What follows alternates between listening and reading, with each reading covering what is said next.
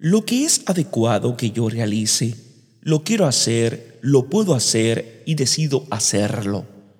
Si surge un problema que frena mi propósito, lo miro con serenidad y agradezco a Dios que me dio inteligencia para superarlo, pues el conocimiento del problema es el punto de partida para solucionarlo.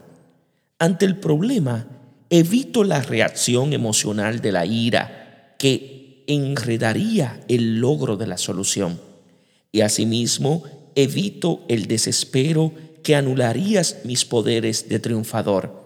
Yo creo firmemente que puedo salir adelante.